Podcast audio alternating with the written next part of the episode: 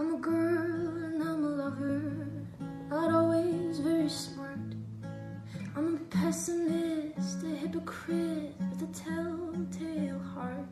But I work hard and I'm kind. Got a forest fire mind on most days. I'm a little insecure, I'm a little too honest. I care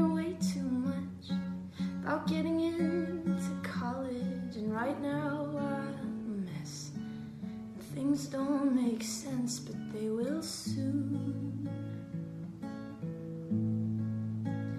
I am more